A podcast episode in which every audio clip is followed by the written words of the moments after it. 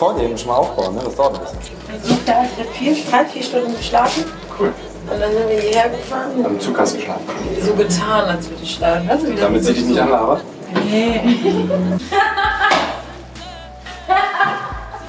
Ach, das ist euer Tisch. Oh wow. Du darfst äh, nicht auf den Tisch hauen. Mach mich nicht wütend. Das ist echt bei relativ vielen Leuten, die halt irgendwie, aber gut, dann, dann ist der Tisch halt auch ein richtiger Tisch, nicht so ein, äh, nicht so ein Witz wie hier.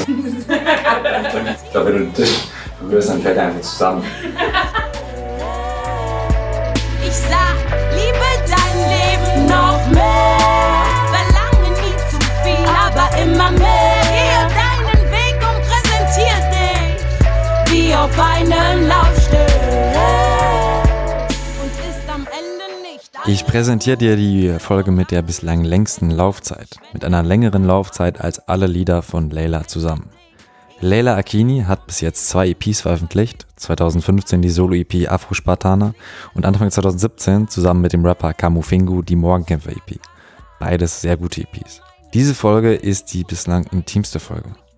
Meistens ist es so, dass ich Künstler interviewe, danach sprechen wir nochmal kurz, machen ein paar Fotos und das war's eigentlich.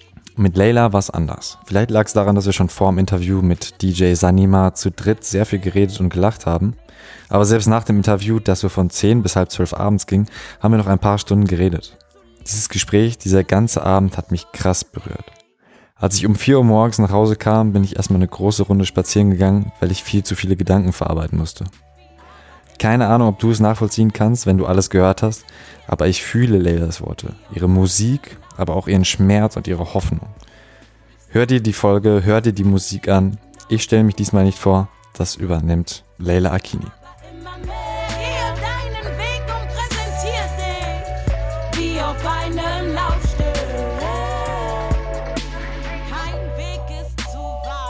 Gut, reden wir ein bisschen. Ich äh, muss dich ein bisschen pegeln.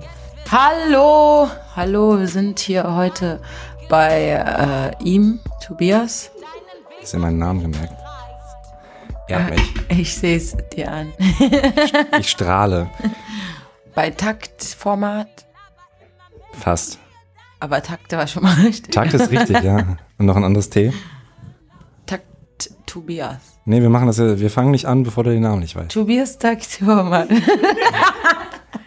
Nee, du weißt es, ne? Nee. Hast du auch nicht gemerkt? Nee. Ah, das ist der Tobias Killername. und Takt. Ja, das ist richtig, aber da fehlt noch ein T-Wort. Ja, ja, ich weiß. Tobias Takt T. Tenor. Tenortakt, genau das ist es. Also schön. Herzlich willkommen, Leila Akini bei Tenortakt, dem Klassik-Podcast. Hallo. Ich freue mich da zu sein. Es ist Thematakt, Mann. Thema. Thema.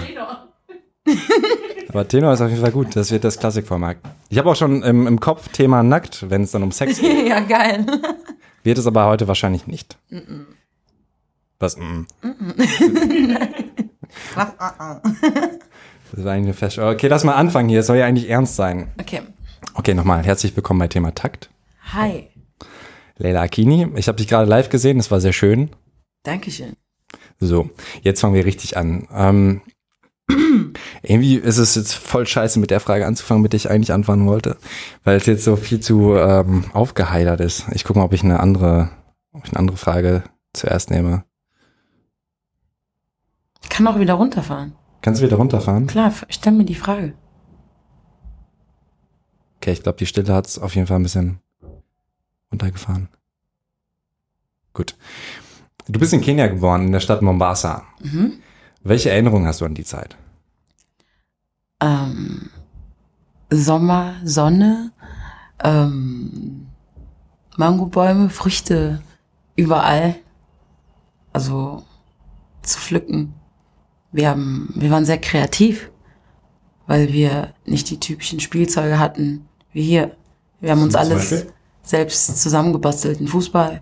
Wir haben einen Fußball aus äh, Sand, Steinen. Das haben wir in eine Tüte gepackt und dann haben wir immer mehr Tüten da drum gebunden, gewickelt, bis das irgendwann eine Ballform hatte. Zum Beispiel. wir waren extrem, wir haben, wir haben so viel, so viel selbst immer gebaut zu spielen. So und ich war viel draußen. Wir haben in einem kleinen Zimmer gewohnt. Die ganze Familie. Ja, also meine Mutter ist ja früh nach äh, Deutschland gezogen. Also ich war bestimmt zwei oder drei Jahre alt. Und dann habe ich bei meiner Tante gelebt und sie hatte noch zwei Kinder. Das heißt, sie, also meine Tante, ihr Mann, die zwei Kinder und ich. Wir haben in einem ganz, ganz kleinen Zimmer gelebt. Das, äh, ja, und deshalb verbringt man die meiste Zeit draußen. Diese größere Hostelzimmer hier? Ähm, nein, kleiner als Wow, der okay. Raum hier. Viel Und- kleiner. Und das waren die ersten sechs Jahre. Ja. Wie kam es, dass deine Mutter schon nach Deutschland gezogen ist? Ähm, meine Mutter hat sich verliebt in Ingo Müller. Wie der Name schon sagt, das ist ein deutscher Mann. und ähm, die haben auch äh, sehr früh oder sehr schnell geheiratet und äh, dann ist sie rübergezogen. Erst einmal ohne mich.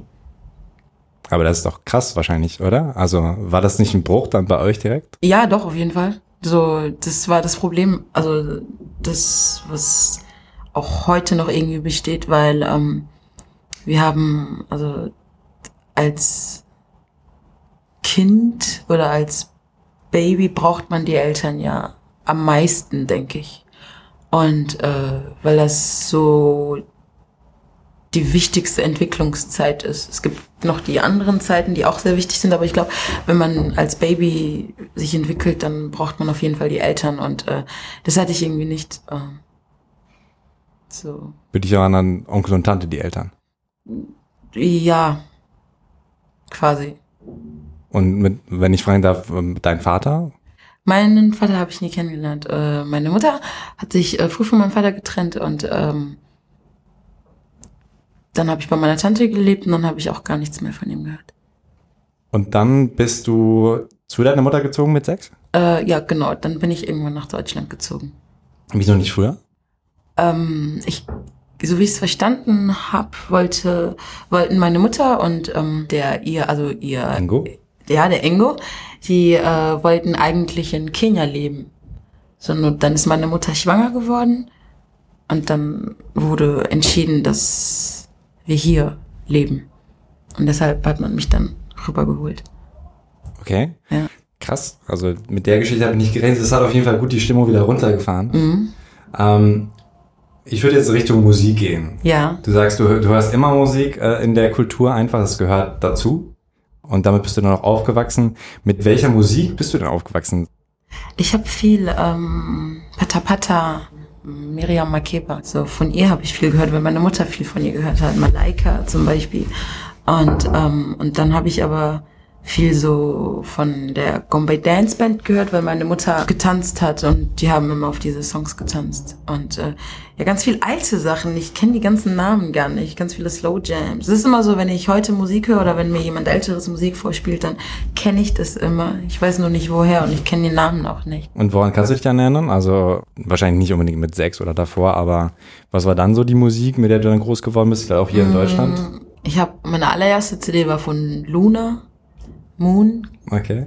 Kennst du das noch? Echo, Echo de la Luna, das? Ja. Das war so meine erste CD. Und äh, die habe ich, glaube ich, mit sieben, acht bekommen. Ich habe auch nur Angels, Britney Spears und Christina Aguilera. Das habe ich alles gehört. Und dann Destiny's Child und dann kam Nelly und Ja Rule und Jennifer Lopez und Ashanti und und Mary J. und Missy Elliott, Jay-Z und Nas und Tupac und ja, aber ich habe ich auch schon erwähnt. Ganz viel. Und dann gab es aber eine Phase, wo ich dann gar nicht mehr Wel diese Weltmusik gehört habe. Ähm, das war die Phase, als ich zum Gospelchor gekommen bin. Da habe ich dann nur noch Gospelmusik gehört. Vier, fünf Jahre lang. Wow. Mhm, das Ausschließlich Gospel. und ich habe, das war auch die Zeit, als ich meinen äh, Laptop verloren habe. Nee, ist kaputt gegangen und dann auch irgendwann verschwunden. Keine Ahnung wohin. Wir sind viel umgezogen. Und dann habe ich auch aufgehört, Musik zu sammeln. Also ich hatte keine Möglichkeit mehr. Deswegen habe ich dann auch ganz viel verpasst, viel gar nicht mitbekommen. Und wie gesagt, so meine Playlist, die ich jahrelang angesammelt hatte, war verschwunden und dann war die Motivation auch gestorben. Und dann kam aber auch der Gospel und dann war es passend. Mit wie vielen Jahren hast du Gospel angefangen, weißt du das? Mit 13, 14. Es fing so an, dass äh, die in, äh, in der Kirche ein Musical machen wollten und irgendwie Darsteller gesucht haben. Aber einfach Kids von der Straße, nicht irgendwelche Ausgebildeten. Und äh, ja, da bin ich gelandet und äh, seitdem war ich dann vier, fünf Jahre jeden Tag, fast, also fast jeden Tag da. Ähm, und du warst Kid von der Straße. Mhm. Warst du kriminell? Mm, Nein, ich war nicht kriminell, aber ich hat, war schon in irgendwelche Schlägereien oder ja, irgendwelche Auseinandersetzungen mit beteiligt oder involviert, genau, involviert. Mm, Ja, Banden, Jugendstress, man streitet um nichts, wegen nichts. Wer ist der Coolste, wer ist die Schönste, du hast das gesagt und äh, ja, Jugendstress. Aber was ist denn hier los auf der Straße? Am Anfang warst du aber schüchtern. ja, sehr, sehr schüchtern. Dann hast du dir eine Gruppe gesucht, um dazu zu gehören und das abgelegt? Nee, das ist, ähm, das habe ich in der fünften Klasse ist das weniger geworden. Also in der Grundschule habe ich, mich hab ich mich extremst viel geprügelt und äh, mit Jungs meistens, so, weil die mich irgendwie nicht haben wollten oder mich nicht mochten einfach. Vielleicht wegen meiner Hautfarbe. Ich war auch sehr ängstlich. Dann ähm, in der fünften Klasse war ich auf einmal cool, die coole Schwarze. Aber zu der Zeit war ich schon so, dass, so, so dadurch, dass ich mich so oft schon wehren musste, war ich dann schon quasi abgehärtet. Und ja, wie gesagt, in der fünften Klasse endete sich dann die Zeit und dann war ich die coole Schwarze. Und dann habe ich aber auch ein paar, also andere schwarze Kids kennengelernt. Und äh, ja, ich glaube, ich bin immer noch schüchtern irgendwo. Aber ähm, wie gesagt, dadurch, dass ich mich schon so oft wehren musste, habe ich so eine, habe ich so ein, so eine Art Mauer vor mir, die mich, also, ja, denn man kann so, das Gesicht der Straße kann man das nennen, so, dass man unterwegs ist und, also man hat sich mit der Zeit einfach, wie kann ich das sagen, eine, ja, eine Mauer aufgebaut, einfach eine unsichtbare Mauer, die aber extrem dick ist und die man selber manchmal sogar übersieht. Inwiefern? Ja, weil man sich schon so sehr dran gewöhnt hat. So man äh, merkt vielleicht gar nicht, dass man total kühl gerade ist oder dass die Art und Weise gerade nicht äh, korrekt ist. Aber auf der Straße sprechen die Leute so miteinander. So dann gibt's kein Bitte und äh, man macht sich so Ansagen ständig und dann Man testet sich so. ja, genau. Und ähm, manchmal übersieht man das oder ja, genau. Man vergisst, dass man, dass man diese Art, die man hat, von woanders hat und du kommst dann woanders hin und die Leute verstehen dich dann nicht oder verstehen dich, genau, verstehen dich falsch. So, oder interpretieren was ganz anderes in dem, was du sagst. So, dabei meinst du das eigentlich gar nicht so. Oder bist gar nicht so wütend oder aggressiv, wie die Leute das glauben. So, das ist nur dein, deine Mimik, deine, dein, dein, ja, wenn du dein Leben lang nachdenklich bist, so, dann nimmt das, ist das dein nach, also hast du ein nachdenkliches Gesicht. Verstehst du, was ich meine? Dann, also, Hm, teils, ich weiß nicht genau. es gibt Menschen, die lachen nonstop. Die, die haben als Kinder immer gelacht und die laufen rum, als würden sie schon lächeln. Würden sie, also die sehen dann schon so total freundlich und harmonisch aus. Und dann gibt's Leute, die sind einfach öfter eher down gewesen. Denen ging's nicht so gut und das siehst du den Menschen dann auch einfach an. So, dann sind sie manchmal happy, aber die meiste Zeit eher neutral oder Was war eine Situation, wo du dann gemerkt hast, oh, hier habe ich quasi einen falschen Ton angeschlagen, hier ist die Straßenattitüde nicht gefragt gerade? Ich erlebe das ganz oft. ganz oft ist es auch, weil ich habe, äh, irgendwann habe ich einfach äh, verstanden, dass ich meinen Freundeskreis auch einfach ändern muss. So mit den richtigen Leuten auf deiner Seite kommst du auch viel weiter. Dort bewege ich mich jetzt auch, aber ich muss auch lernen, in dieser Welt halt mich zurechtzufinden und damit meine ich, äh, mich so auszudrücken, dass die Leute mich auch verstehen und auch wirklich verstehen und nicht mich falsch verstehen. Wobei das ja immer passieren kann. Ja, genau. Kommunikation ist schwierig. ja, ich meine, in meiner Musik ist, ist es ja auch so, dass man die Message ganz oft einfach falsch versteht oder gar nicht, also versteht. Wann? Bei Afro-Spartaner zum Beispiel. Viele glauben, ich bin sehr aggressiv und wütend und, und interviewen mich dann und sind dann total überrascht. Ach, du bist ja total nett. So, ja, was dachtet ihr? Ja, Afro-Spartaner und schwarzes Selbstbewusstsein.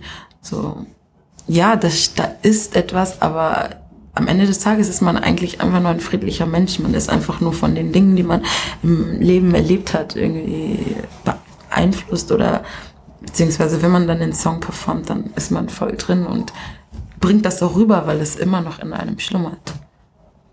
Wobei diese Frage nach, was Leute nach außen geben, finde ich sowieso krass. Also wenn ich mir vorstelle, du bist zum Beispiel ein US-Superstar oder ich weiß nicht was, dann geht man ja davon aus, dass du einfach die krasseste Persönlichkeit, Attitüde hast und so. Aber am Ende sind sie ja auch Menschen. Genau. Also, also ich finde es bei, bei allen Leuten krass und ich glaube, jeder hat irgendwie Masken, oder? Also ich meine, es kommt halt irgendwann, dass du einfach merkst, du spielst, wenn, wenn ich dich das erste Mal sehe, dann weiß ich, das kommt auch an, wie ich mir, ähm, wie ich mich vorstelle. Mhm und wie ich auftrete. Und das ist aber halt auch schon irgendwo gespielt, immer. Ja, ich glaube nicht gespielt. Äh, ich glaube einfach, dass äh, viel mehr in einem Menschen steckt. So, wie du gerade sagst, je nachdem, wie jemand auf dich zukommt. So, wenn jemand irgendwie frech auf dich zukommt, kannst du genauso frech antworten, wenn du möchtest. So, wenn aber jemand freundlich auf dich zukommt, dann kannst du genauso freundlich sein. Also, verstehst du? Klar, klar schon. Ich meine, gespielt auch nicht wirklich, also es ist halt eher so dieses Erfahrungsding, man weiß. Also wir sind ja auch in, wir beide zum Beispiel in der Beziehung Künstler-Interviewer. So, da gehe ich natürlich anders drauf zu, als wenn du eine Bekannte vom Freund bist oder so. Und diese, was sich da abspielt auch. Ja, schon, aber es kommt auch, wie gesagt, trotzdem nochmal auf den Menschen an, so, weil du bist da und äh, du, äh, ähm, du bist, also das Interview davor und davor waren auch alles super nette Leute, aber jeder ist komplett anders. Komplett anders. Du bist sehr offen zum Beispiel.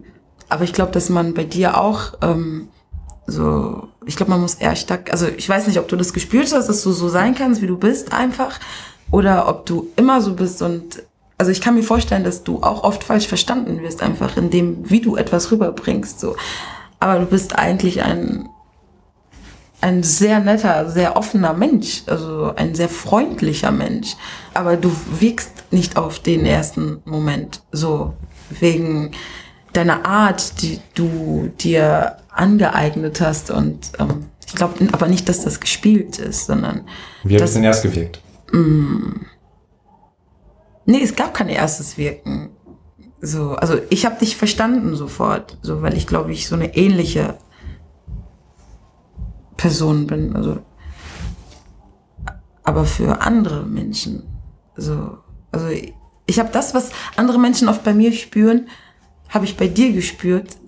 Und dann kann ich mich besser verstehen, aber ich verstehe dann dich auch sehr gut. Also dann, weiß ich, und wie gesagt, du hast es halt mit so einem, also du bist so sehr humorvoll. Du sagst dann zwar etwas, du bist zwar sehr direkt, aber du bringst es ehrlich und irgendwie nett drüber. Und, ähm, deswegen, es kommt immer auf den Menschen an, so wie man mit ihm spricht oder wie man auf ihn reagiert. So mit dem anderen habe ich über ganz andere Sachen gesprochen und ich war gar nicht so so so intim, sag ich mal. Aber durch deine Art hast du es vielleicht hingekriegt, dass ich intim spreche, weil das am Anfang, was ich erzählt habe, das habe ich noch nie in einem Interview erzählt. Das war sehr privat. So eigentlich weiß man nur, dass ich mit sechs Jahren nach Deutschland gekommen bin und ja, aber so was davor ist, wie wir gelebt haben, wo und da, das, also es kommt auf den Menschen an. Es hat nicht mit Familie oder irgendwie Bekannten oder engeren Freunden groß was zu tun. Ich glaube nicht. Wow, ja, das war auf jeden Fall eine krasse Einschätzung. Ich werde oft missverstanden und ich freue mich, dass du auch offen bist. Ähm, wir haben uns ja auch schon vor ein paar Stunden tatsächlich getroffen, das Interview da ein bisschen verschoben und so weiter und dann schon unsere Sternzeichen und Aszendenten ein bisschen verglichen. Deswegen wissen wir natürlich viel mehr übereinander als äh, jetzt die paar Minuten, die wir das Interview machen. Mhm. Aber ich würde, äh, krasse Überleitung jetzt, aber ich würde gerne noch mehr über dich wissen. Und deswegen ähm, Du hast ja gerade schon über Afro-Spartaner geredet und da habe ich mich auch gefragt, du sagst, du siehst keine Hautfarben. Deine erste war, glaube ich, deine erste Single-Auskopplung, ne? Mhm. Afro-Spartaner, die sich eben genau damit beschäftigt, mit Hautfarben. Ich bin schwarz, nutze sehr häufig im Text, also die Aussage, ich bin schwarz und was da ähm, quasi dranhängt oder dranhängen kann oder welche Klischees etc. Und da habe ich mich gefragt, ob ich der Song nicht in die Zwickmühle gebracht hast, dass du jetzt eben in jedem Interview eben genau darüber sprechen musst, über Hautfarben. Mhm. Ich habe den Song aus mehreren Gründen geschrieben. Ich habe den auch geschrieben, weil ich, äh, weil ich schwarzen Kids, schwarzen Menschen einfach den Mut machen möchte, so, weil viele bleachen sich, so, werden so sehr in den Dreck gezogen, dass, dass viele sich sogar schämen, schwarz zu sein. Und äh, genau, gehen dann hin und benutzen diese Bleaching-Creme, um dann weiß zu werden, heller zu werden. Und ich wollte dem Schwarzsein einfach wieder, ich wollte dem was Schönes, was den Kids was Cooles geben, irgendwie äh, irgendwas, womit man auch angeben kann, also worauf man auch irgendwie stolz sein kann, so was man schön finden kann. Ja, ich habe gesagt, ich sehe keine Hautfarben, ich sehe sie auch immer noch nicht, aber ich werde halt oft konfrontiert mit diesem Thema. Allein schon, wenn ich Rassismus erlebe, wird mich immer dran erinnert, ach so, du bist ja schwarz. So, warum passiert das jetzt? Ach so, du bist ja schwarz. So, ich werde immer wieder dran erinnert. Deshalb beschäftige ich mich dann mit dem Thema oder spreche darüber. Aber es ist nicht so, dass ich zu Hause sitze und irgendwie drüber nachdenke oder ich, ich hau dich an und äh, beschäftige mich damit, dass du weiß bist. Ich sehe einen Menschen in dir. So, die Hautfarben sind komplett egal die, ich sag wie Pflanzen. So Pflanzen sind auch alle unterschiedlich, aber es sind am Ende alles Pflanzen. Brauchen Wasser und Sonne, Licht. Und äh, genauso ist es mit Menschen. So die sehen auch unterschiedlich aus. Und am Ende sind wir aber trotzdem alle Menschen, brauchen dasselbe, um zu überleben. Sonne auf jeden Fall, super wichtig. Hart in Berlin. Habe ich, schon, hab ich schon mit vielen drüber geredet, auf jeden Fall. Ähm, ist immer ein bisschen blöde Frage und ist auch immer sehr intim, aber für mich halt, ich kann halt sehr, sehr viel nicht nachvollziehen, oder was heißt nachvollziehen, aber ich meine, ich werde halt nie diskriminiert. So die einzige Diskriminierung, die ich jemals erfahren habe und ich habe mich da irgendwie richtig scheiße gefühlt. Äh, das ist aber, es ist eigentlich lachhaft. So. Ich war auf einer katholischen Schule. Mhm. Hier Alex K., ich habe ja schon, schon erwähnt, Alex K. Äh, Superstar war auf meiner Schule, mhm. nicht mit mir zusammen. Und äh, katholische Schule, wir hatten halt katholischen Gottesdienst und ich bin zum Abendmahl gegangen. Und das darfst du halt nicht, äh, wenn du evangelisch bist in der katholischen Kirche. Und es waren halt echt Klassenkameraden. Ich kam so wieder, gesättigt, nein Quatsch, ähm, mit meinem Haustier quasi noch am Kauen. Und ich war so, äh, bist, bist du nicht evangelisch? Und da dachte ich so, Alter, willst du mich jetzt verarschen? so des, deswegen regst du dich auf gerade. Und ich glaube, das war das einzige Mal in meinem Leben, wo ich irgendwie Diskriminierung erfahren habe. Aber du bist eine Frau und du bist schwarz und ich weiß nicht was. Das ist halt viel krasser. Was sind deine Erlebnisse, wo du drüber reden würdest und wo du sagst, das passiert mir relativ häufig? Mm. Was mir sehr, sehr oft passiert, weil ich schwarz bin, aber auch weil ich eine Frau bin, ist, äh, wenn ich meine Meinung sage, wenn ich direkt bin, das mag mal, also das gefällt gar nicht. So Männer werden dann immer aggressiv, am liebsten auch handgreiflich und ähm, aber in welchem Zusammenhang? Also ist wahrscheinlich jetzt nicht im freundschaftlichen Bereich, dass du einfach deine Meinung sagst, sondern dann irgendwie auf der Straße und jemand. Nee, es ist, es ist vollkommen egal, ob du, ob es ein KVB-Beamter ist. Ich habe da schon Sachen erlebt, was ich, das habe ich auch noch nie erzählt. Da hat mich ein KVB-Beamter beleidigt. Ich will gar nicht sagen, was er gesagt hat. ähm, und ähm, ja, ich habe irgendwie äh, drauf reagiert. Das war mein Fehler, glaube ich, weil am Ende musste ich auch noch dafür büßen. Und das war auch auf jeden Fall, also beides, weil ich schwarz bin und weil ich eine Frau bin. Einfach so, wenn du den Mund zu weit aufmachst als Frau, das kommt nicht gut an. Ähm, wenn du rebellisch bist als Frau, das kommt nicht gut an. Wenn du stark bist als Frau, das kommt auch nicht gut an. Damit kommen ganz viele gar nicht zurecht. Also beruflich ist es so, dass du als schwarze Person einfach immer viel mehr geben musst als die anderen. Du fällst einfach sofort auf, wenn du mal eine kleine Pause machst oder mal nichts machst oder wenn du auf der Arbeit irgendwie deine Meinung sagst. Ich habe schon Sachen erlebt, wie zum Beispiel, ich habe gekellnert und ähm, da war zum Beispiel ein Mädel, die hat äh, nicht so gut gearbeitet wie ich. So, die war immer total überfordert. Also sie wurde immer besser bezahlt als ich. Und das hat sich auch nie geändert einfach. Es gab nie wirklich eine Begründung oder so Aktionen wie, du verstehst dich dann mit der Küche und dann passiert irgendwas und auf einmal will man die Polizei rufen und beleidigt dich. So, warum?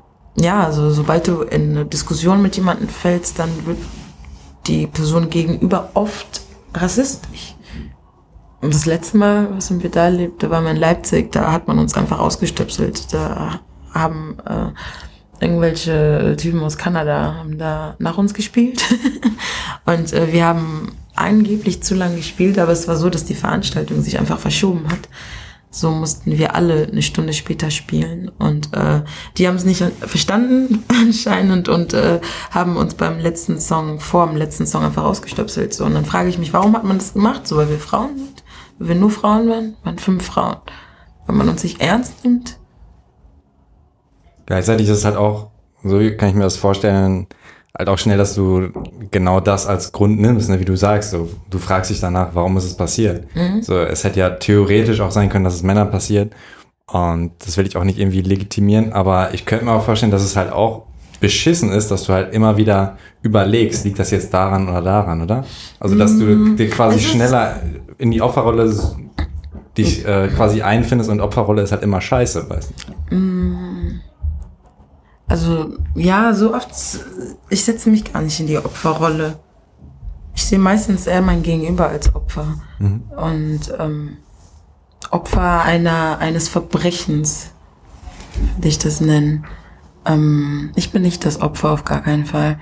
So, es ist nur wichtig, wie ich drauf reagiere. Ich würde sagen, so oft kann auch passieren, dass jemand das gar nicht so meint, wie er es meint. So viele regen sich ja zum Beispiel drüber auf, dass man immer wieder darauf angesprochen wird, wo man herkommt. Und ich finde, das ist jetzt kein wirklicher Grund, sich aufzuregen. Ich meine, genießt es doch so. Du siehst halt aus, als würdest du von, so wie ich sag, so, frag mich und ich erzähle dir, wo ich herkomme, wo meine anderen Wurzeln sind. Außerdem spürt man auch den Unterschied einfach zwischen Rassismus und Interesse.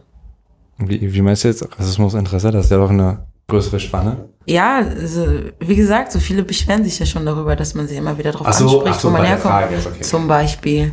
So, aber es kann ja wirklich Interesse sein. So, ich frage ganz oft, ich frage diese Frage, die, worüber man sich aufregt, die frage ich selber. Ich frage auch, wenn ich jemanden kennenlerne, der irgendwie mh, hm, Kenia-Deutsch, Angola-Deutsch ist, dann frage ich ihn auch, wo kommst du her?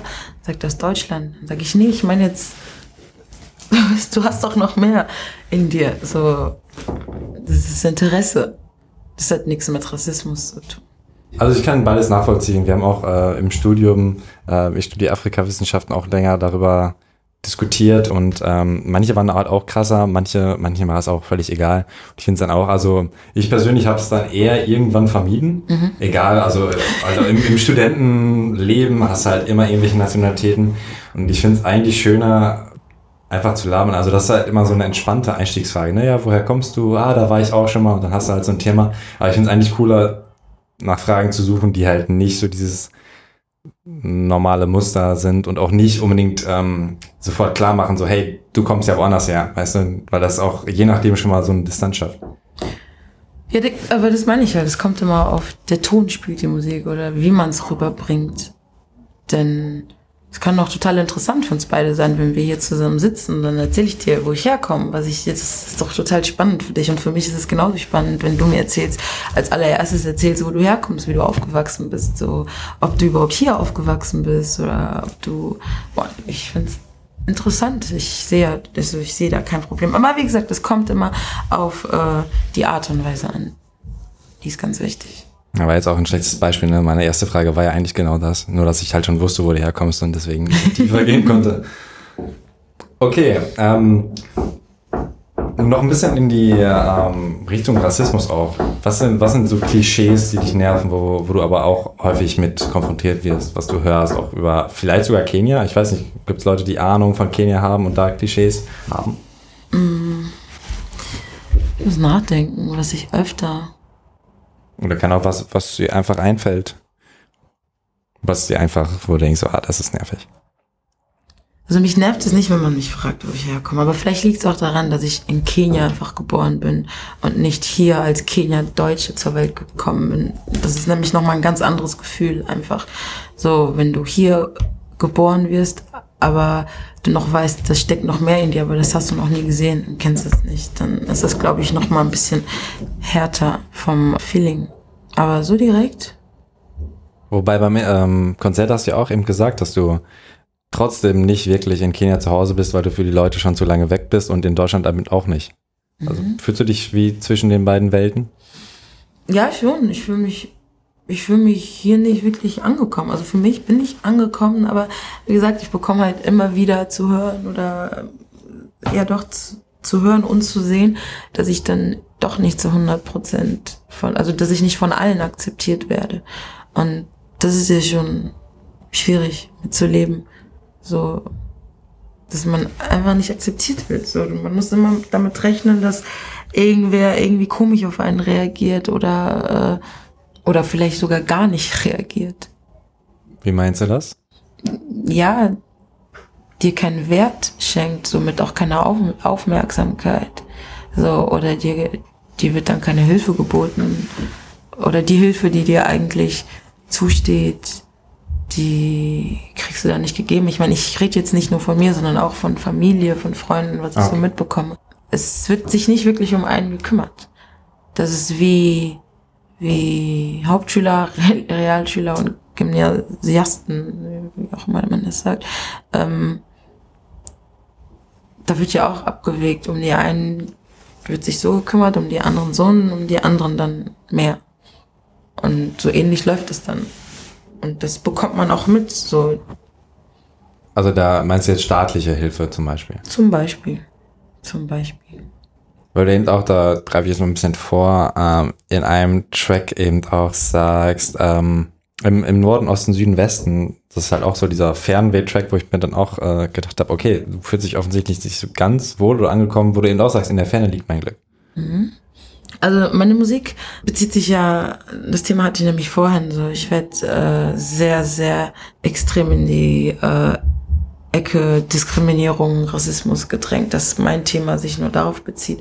Als ich angefangen habe, Musik zu machen, habe ich nicht gesagt, dass das mein Thema sein wird. Also ziemlich alles beschäftigt mich. Ich habe auch Liebesgeschichten, so nur bin ich leider noch nicht so weit. Und äh, jetzt habe ich deine Frage vergessen.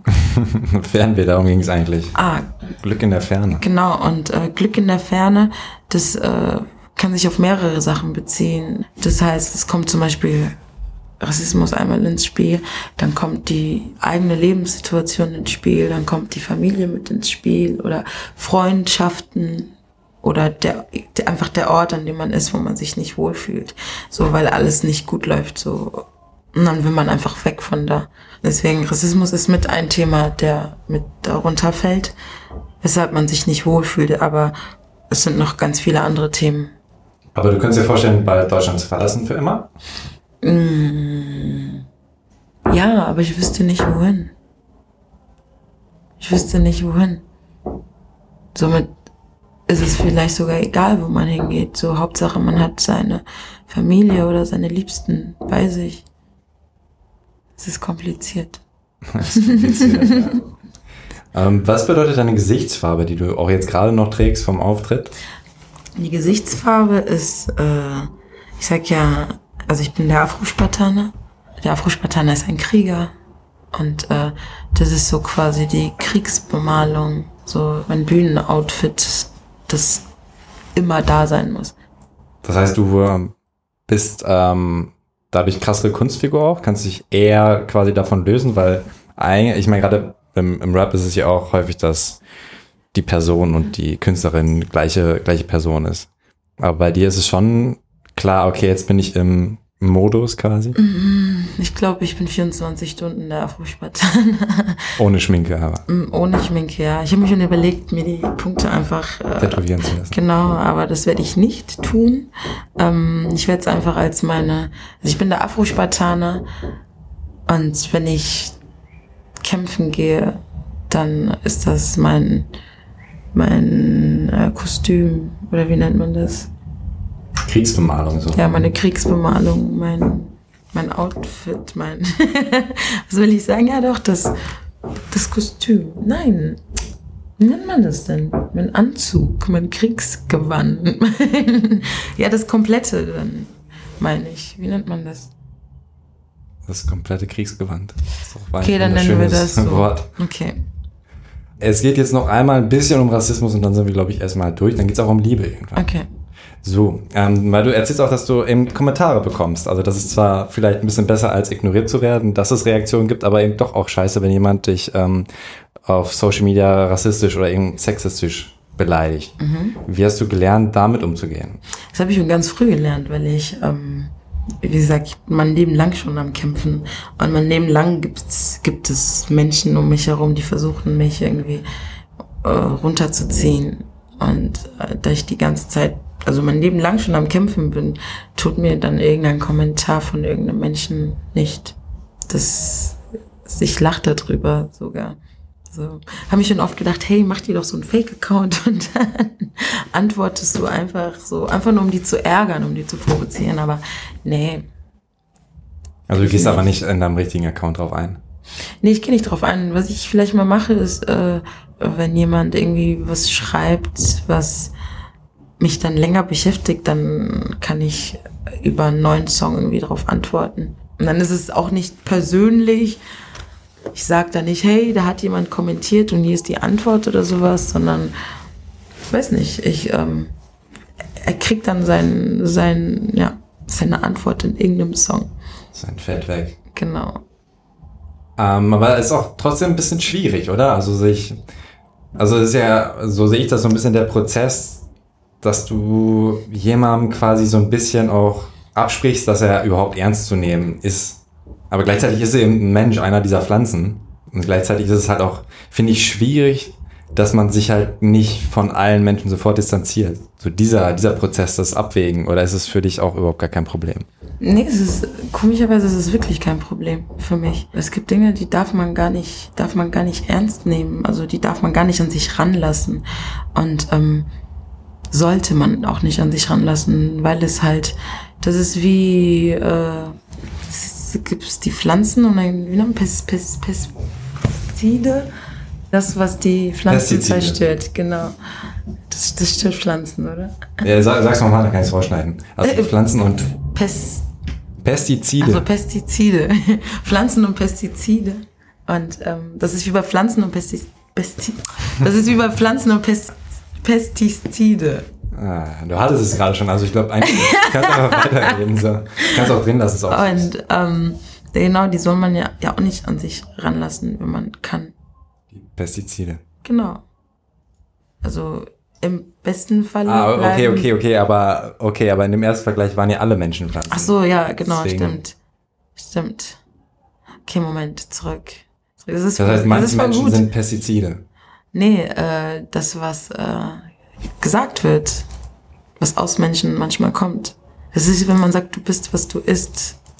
Warte, wir philosophieren gerade. Du kannst auch mit den Hummeln kommen. Warte. Das ist, dass das einfach Menschen sind, die ja, nee, du bist schlecht gekriegt wurden von der Hummel. So. okay, okay, okay, okay, jetzt geht's los. Nee, Hummeln sind Bienen, oder? Machen Hummeln überhaupt irgendwas? Sind die in dem Prozess drin? Bestäuben die auch? Hummeln sind so völlig unterbewertet auch, oder? Niemand weiß, was Hummeln machen, warum die da sind. So. Hummeln sind die nicht fett und machen viel Lärm. Nein, zurück zum Thema. Das sind, ähm, ja, so, das ist Unwissen, Unreife, das ist Dummheit, geblendet sein. Und diesen Menschen muss man helfen. Aber wie? Und ich finde es auch nicht schlecht, dass diese Menschen diese Kommentare schreiben, weil dann siehst du einfach, dass das Rassismus noch lebt, dass es noch da ist und äh, dass man dagegen was tun muss, sollte, unbedingt. Und ich glaube, dass das mit der Musik super gut geht, weil ich kann mir vorstellen, die Leute, die dann darunter kommentieren und sagen, yeah, du bist das und das, so insgeheim finden sie die Musik eigentlich cool. So, die hören doch Rap insgeheim, aber wollen es einfach nicht wahrhaben. Ich verstehe sowieso Menschen nicht, die auf etwas stoßen, was nicht gefällt und dann auf die Idee kommen, darunter zu kommentieren. Bei mir ist es nämlich so, wenn ich was sehe, was mir nicht gefällt, dann klicke ich weg und das nächste kommt. Und wenn mir was gefällt, dann kriegt es ein Gefällt mir. Aber ähm, die wollen halt die Welt verbessern, die wollen, dass du aufhörst mit deinem Scheiß. Die tun was, das sind Aktivisten. ja, genau. Dann hast du so Musikkritiker, so nennen die sich dann auch auf YouTube. Aber nein, da sind Menschen, die nehme ich nicht ernst. Also die werden mich nicht von dem abbringen, was ich vorhabe. Auf gar keinen Fall. Die motivieren mich sogar noch mehr. Aber das Leben ist ein Kampf für dich, oder? Das Leben, ja.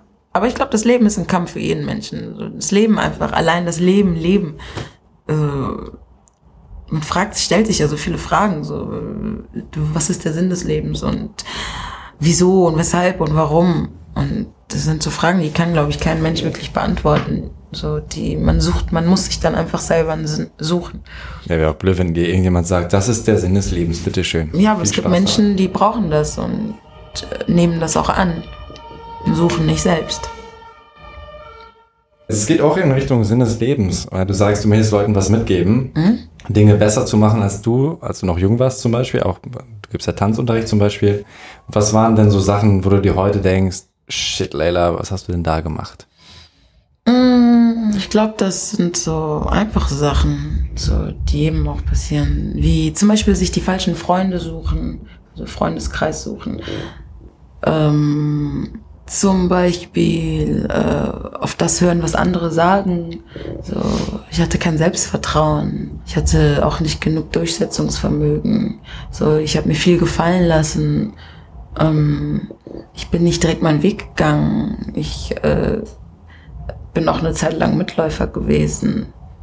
Ähm, ich habe vielleicht auch viel falsch gemacht, weil ich äh, keine, keine richtigen Vorbilder da hatte. Also Eltern, die einem etwas erklären. Deswegen ist eine andere Message auch einfach, dass man da sein sollte für die Kinder, dass man den Kindern zuhören sollte und dass man die Kinder nicht nur als Kinder sieht, sondern auch als Menschen. So Menschen, die ein eigenes Bewusstsein haben. Ja. Also das war auf jeden Fall auch krass äh, Erkenntnis. Du sollst nicht so an diesem Lederding rumspielen, das macht so komische Geräusche. Das könnte so. Das hört sich an, als würdest du furzen. Vielleicht bist du ja am Furzen. Das war aber schlagfertig jetzt. Okay, ähm, es ging um Kinder und das genau das habe ich auch die Erfahrung gemacht. Ich habe im Kinderheim gearbeitet und dachte mir auch krass. Zum einen genau das. Und diese Kinder waren eben äh, die Woche über im Kinderheim und dann am Wochenende bei den Eltern. Und ich war erstaunt, egal wie schlecht die Eltern quasi waren, wenn man es jetzt mal so labeln möchte, weil die nun mal nicht da sein konnten für die Kinder oder eben auch wirklich schlechte Sachen gemacht haben. Aber wie unfassbar wichtig den Kindern das war, die Eltern auch nur kurz zu sehen. Eine Mutter war zum Beispiel einmal in der Woche nur da für ein paar Stunden, hat denen so ein bisschen Geschenke mitgebracht und danach haben die halt immer gestrahlt so. Gut, ich meine, der Abschied war natürlich immer hart, aber mhm. das war eine Erkenntnis, die fand ich krass erst habe ich halt auch gedacht, so, komm, na, die sind besser aufgehoben im Kinderheim, aber die Eltern können halt so viel geben, was man niemals irgendwie ersetzen kann. Das kann man, genau das. Und zum anderen fand ich es eben auch krass, die, die Kreativität und wie weit Kinder häufig einfach sind. Also wie mhm. viel die können, wie viel die auch merken, so sensibel ja. etc. Das hat mich auch umgehauen. Ich kann mich an mich erinnern und ich kann mich nie daran erinnern, dass ich äh, äh, irgendwann mal nicht nachgedacht habe. Verstehst du? Das Gute, ich glaube, bei mir ist es gut, dass ich, äh, dass ich diesen Wechsel von sechs, äh, mit sechs von Kenia nach Deutschland hatte, weil jede Erinnerung, die ich von Kenia zurück habe, da weiß ich ganz genau, da war ich unter sechs. So, und, ähm, Und was ist gut an? Ähm, ja, ich äh, erinnere mich zurück, wie als wäre ich gar nicht ein Kind wirklich gewesen. Also natürlich bin ich ein Kind gewesen. Also ich meine, wenn du jetzt zurück an 15, an dein 15. Jahr denkst, dann, ähm, dann bist, sagst du ja nicht, klar hast du dich weiterentwickelt, aber du hast dich ja nicht wirklich verändert. Du bist ja immer noch du vom Gefühl her. Verstehst du mich? Nee. Also klar, ich war mit 15 ich, aber war ich mit 16 ja auch. Ja, genau. Du bist immer du. Ja. So, deswegen denke ich auch, dass du du bist, wenn du drei und vier und fünf bist. So, Ach so, okay. Du entwickelst ja. dich, dich nur weiter und lernst noch Sachen dazu, aber du bleibst du selber. Und ähm, deswegen äh, sage ich, genau, man darf Kinder nicht unterschätzen, so auch wenn sie jung sind, weil ich kann mich an mich erinnern und ich weiß noch, dass ich in meiner Welt war ich groß. In meiner Welt war ich, also nicht erwachsen, aber in meiner Welt war ich gar nicht mehr so klein im Kopf. Es kann aber auch mit der, mit den Umständen zusammenliegen, wie ich groß geworden bin. So, weil so hier, in, also in Europa beziehungsweise in Deutschland ist es so, dass die Kids ja eher in einem geschlossenen Raum aufwachsen, also viel mehr in der Wohnung sind. So in Afrika, ganz Afrika wahrscheinlich, also in Kenia bei mir ist es so gewesen, dass ich, wie gesagt, sehr früh schon draußen rumgelaufen bin, mit den anderen Kids gespielt habe. So, vielleicht habe hab ich mich einfach schneller entwickelt im Kopf. Also, ich weiß Deswegen bist du so schlau. Nein, ich verstehe schon, was du meinst so ein bisschen. Aber es ist natürlich immer schwer, schwer zu sagen, woran es dann am Ende liegt. Ne? Mhm. Aber ja, stimmt. Also ich, ich merke es auch, ich wusste auch als Kind manchmal, wenn ich das jetzt falsch sage, lachen die Leute.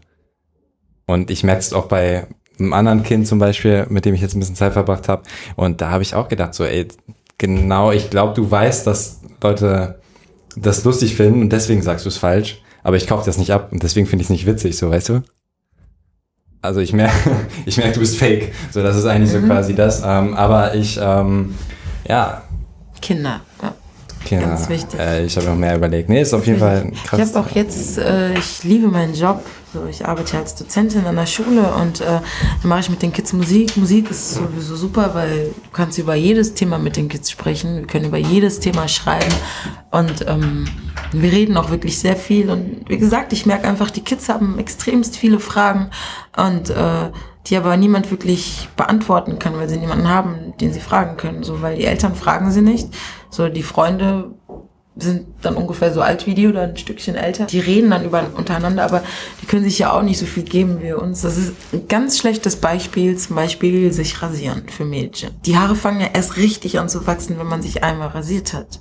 So, aber das wissen viele Mädchen gar nicht. So, das heißt, die laufen dann mit, so sehen auf YouTube, auf Facebook irgendeine Frau, die sich rasiert oder sehen das in der Werbung, so, dass die da Rasur, Rasierer für Frauen äh, verkaufen und denken sich, ja, ich bin ein Mädchen, ich bin eine Frau oder ich werde Frau und ich muss mich jetzt auch rasieren. So, aber eigentlich ist das ein Fehler. So, meine Mutter zum Beispiel hat sich nie rasiert und die hat kaum, die hat, gar, die hat keine Haare.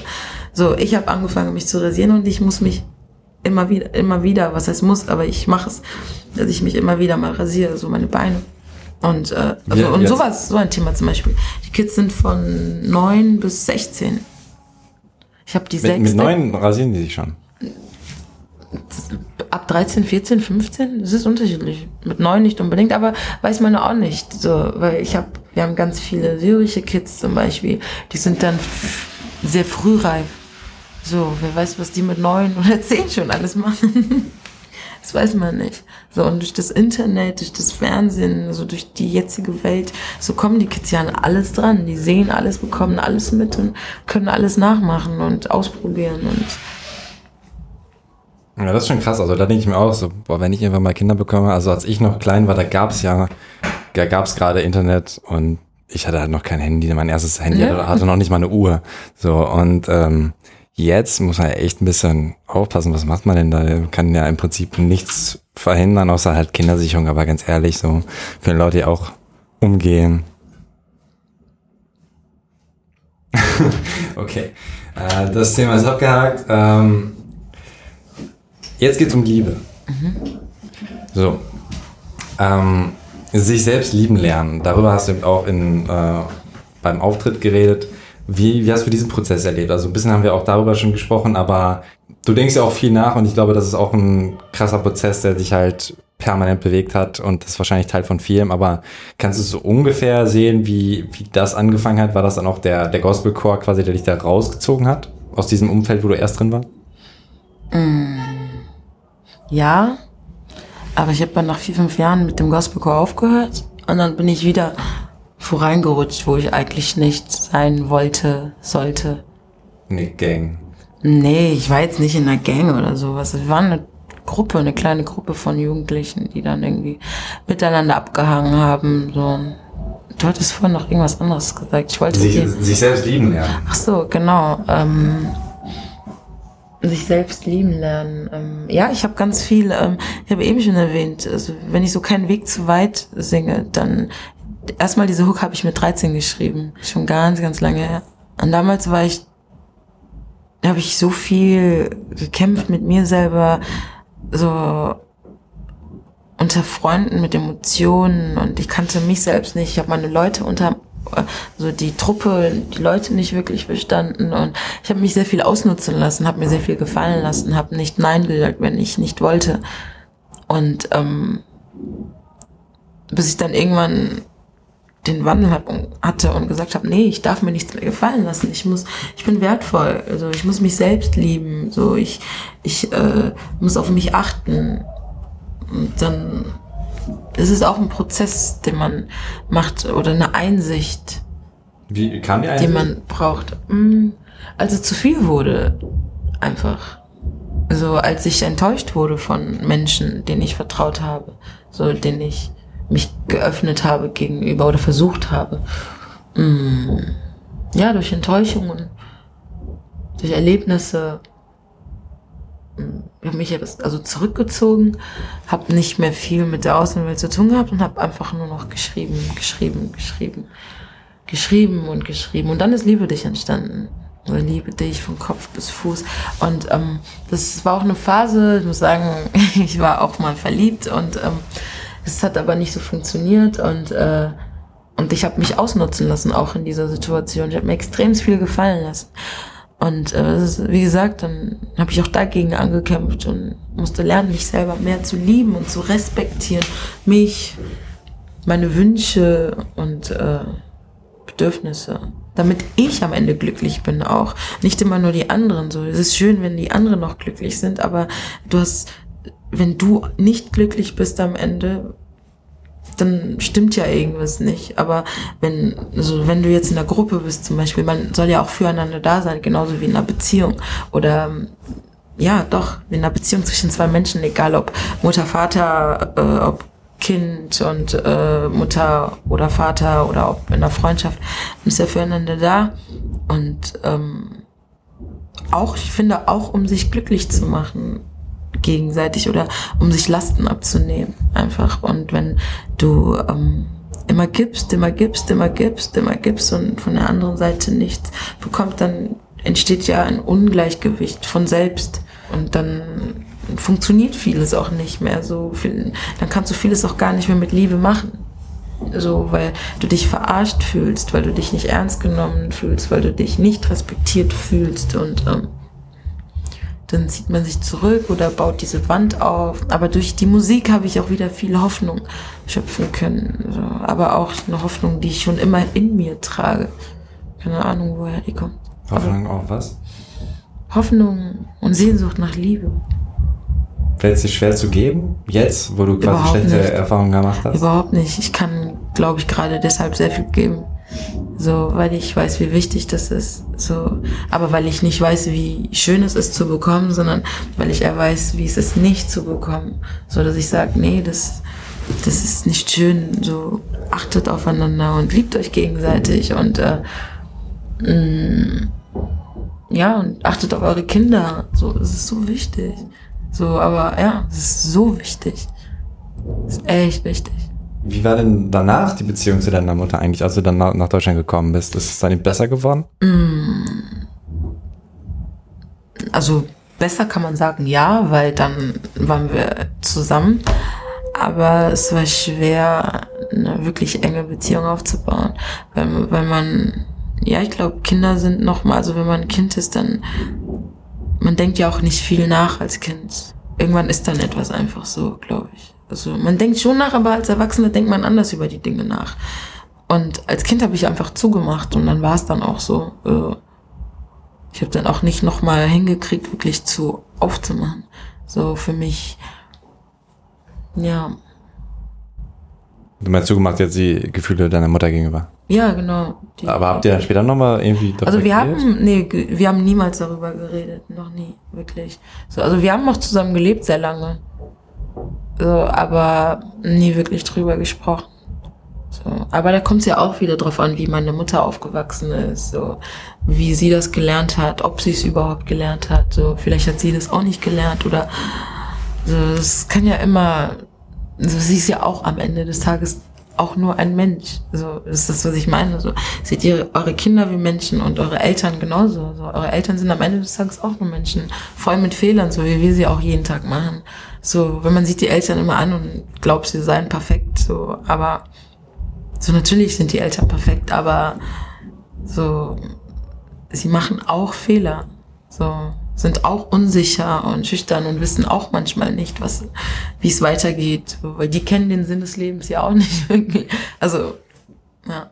Ja, muss man schon irgendwann auch realisieren, dass auch mhm. die Eltern irgendwann weinen. Also ja. auch das ist ja als Kind. Also ich weiß noch, meine Mama hat sich zum Beispiel den Arm irgendwann gebrochen und das fand ich erst lustig so, äh, weil ist ja hingefallen, aber dann habe ich gemerkt, okay, ist doch nicht so cool. Und mhm. ähm, ja, da habe ich dann auch gemerkt, okay, das, also ich glaube, das war so der erste Moment, wo ich echt gecheckt habe, hey, die sind doch nicht so weit von uns Kindern entfernt. Mhm. Die haben auch mal Leiden und ähm, Sorgen oder sowas. Mhm. Ich glaube, das ist auch für Ja, wie viele. Sorgen überhaupt? Das wissen wir als Kinder ja gar nicht. Wenn man überlegt, wie viele Sorgen wir selber haben und dann wie viele Sorgen hat so ein Elternteil bitte, weil da kommen noch die Kids dazu und es ist schon na, viel. Ich kann mir vorstellen, wenn ich jetzt Mutter werden würde, dann wäre mein Leben auch komplett auf den Kopf gestellt. Also ich wüsste auch nicht, wo links und rechts ist und ja. Okay, eigentlich, eigentlich haben wir die Frage schon abge, abgearbeitet. Klingt Welche? richtig scheiße, ne? Ähm, naja, es ging wieder um, um, um Liebe dich und ähm, den Song da, da muss ich sagen, ich habe den schon ein paar Mal gehört, Mhm. aber heute hatte ich ein bisschen Tränen in den Augen. Ich weiß nicht warum. Ah, Und da sagst du eben auch, ne, ich will auch nur ein bisschen Liebe verbreiten. Die Frage wäre eigentlich, äh, kriegst du das hin? Aber die hast du ja eigentlich äh, beantwortet. das Liebe verbreiten. Ja. Also erstmal diese Liebe verbreiten habe ich auch geschrieben, weil, also ich sag's ja schon, ich will doch nur ein bisschen Liebe verbreiten. Ich werde so oft missverstanden. So oft habe ich irgendwelche Diskussionen mit Menschen, weil die denken, ich will denen irgendwas oder will denen sagen, was sie zu tun haben. Dabei habe ich eigentlich immer nur das im Sinne so, dass es für alle am Ende am besten ist. So, das ist immer mein Wunsch. Aber ich werde, wie gesagt, extremst oft falsch verstanden. Und dann kam ich auch auf dieses, ich will doch nur ein bisschen Liebe verbreiten. Und ähm, was war das dann noch? Eigentlich, ob du das hinbekommst, ne? Ähm, das Liebe verbreiten, ja, doch. So, also meinst du ich als Person? Oder meinst du, wenn ich auf der Bühne stehe, also ich als Person im privaten Leben oder auf Beides eigentlich. Also auf der Bühne funktioniert das auf jeden Fall sehr gut. So mh, im alltäglichen Leben ist es ja dann nochmal anders, weil du dann in verschiedene Situationen gerätst. Und äh, manchmal ist es total schwierig, Liebe zu verbreiten. So was ich oft mit zu hören bekomme, was ich sehr unfair finde, ist, wenn man mich mit meiner Musik quasi angreift und wenn man dann in so einer blöden Diskussion oder Situation ist, dann erinnert mich daran, Leila, du willst doch Liebe verbreiten. So, aber meine beste Antwort darauf ist ja, aber den Teufel fütter ich nicht. So, ich will Liebe verbreiten, aber ich fütter nicht Schlechtes. Oft fällt es schwer, weil Menschen das oft nicht annehmen wollen, aber ähm, manchmal ähm, es ist es ist schwer, wenn du eine traurige Person bist, aber Liebe verbreiten möchtest. Bist du eine traurige Person? Ich glaube, ich bin mehr eine, eher eine traurige Person. Ich habe auch Momente, wo ich total happy bin und glücklich und äh, lache, aber ich bin vom, ich bin eher eine traurigere Person. Okay. Aber du magst dich, du akzeptierst dich auch als traurige Person, weil eigentlich kann man sich ja vorstellen, ey, das ist nicht unbedingt das Ziel, eine traurige Person zu sein. Nee, ich mag mich nicht als traurige Person, aber es ist ein Teil von mir und ähm, ich habe das, ich ändere, ich habe das jetzt so gemacht, dass ich mit Menschen um, bin, die gut sind, die fröhlich sind. Das ist wichtig, weil dann zieht mich das auch. So wenn ich mit Leuten bin, die negativ sind, dann zieht das einen runter. Auf jeden Fall, das spiegelt sich. Aber depressiv bist du nicht. Ich hoffe nicht. Warum fragst du das? Na, weil es wichtig ist. Äh, Jan Wehn hat letztens äh, im All Good Podcast eine extra Episode darüber gemacht und das ist halt ein krass wichtiges Thema und das kann man ja auch Ja, ich weiß, schätzen. ich weiß nicht, ab wann man Depressionen hat. So, ich war noch nie beim Therapeuten oder äh, sonst was. Ähm, aber ähm, ja, es muss halt immer weitergehen. Ja, aber ich meine, genau die ein, diese Einstellung kann dich halt auch schneller hinbringen. Also wenn, wenn du guckst, so dein- das Leben als Kampf, es muss immer weitergehen und so, ich kann mir keine Depression jetzt leisten. So. Ja, nee, so denke ich das nicht. Ich kann mir keine Depression leisten. Ich glaube nicht, dass man sich das überhaupt leistet. Ja, ja, also, klar. dass man aussucht oder sowas. Nee. So, es kommt und dann äh, kommt es aber auch drauf an, wie du damit umgehst oder wie, wie, wie deine Einstellung zum Leben ist. So, ob du, das ist das, was ich meine. Ich hab, bin zwar eine traurige Person und habe sehr viel Liebe nicht bekommen, aber ich will trotzdem Liebe geben. So, und äh, du kannst jemand sein, der Depressionen vielleicht hat oder nahezu ist, aber äh, es kommt vielleicht gar nicht erst dazu, weil du dagegen ankämpfst, weil du sagst, nein, ich muss mein Leben in die Hand nehmen. Das heißt, du, du fällst nicht in dieses Loch, sondern du hängst nur an diesem Loch so und musst gucken, dass du einfach wieder hochkletterst. Mm, ja, das verstehe ich. Also ähnliche Phasen habe ich, ja gut, das ist immer blöd so zu vergleichen, aber, Aber wieso nicht? So, jeder lebt ja sein Leben und wir können ja dasselbe Gefühl jetzt haben, aber trotzdem irgendwie andere Gründe, weshalb es so ist, wie es ist.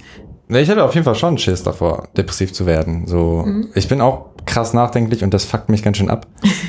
Also ich finde es echt anstrengend. Ich muss es lernen, nicht nachzudenken. So, das merke ich einfach mal den Kopf auszumachen, weil ich über alles Mögliche nachdenke und auch manche Sachen überinterpretiere und sowas und mir dann einen Kopf mache.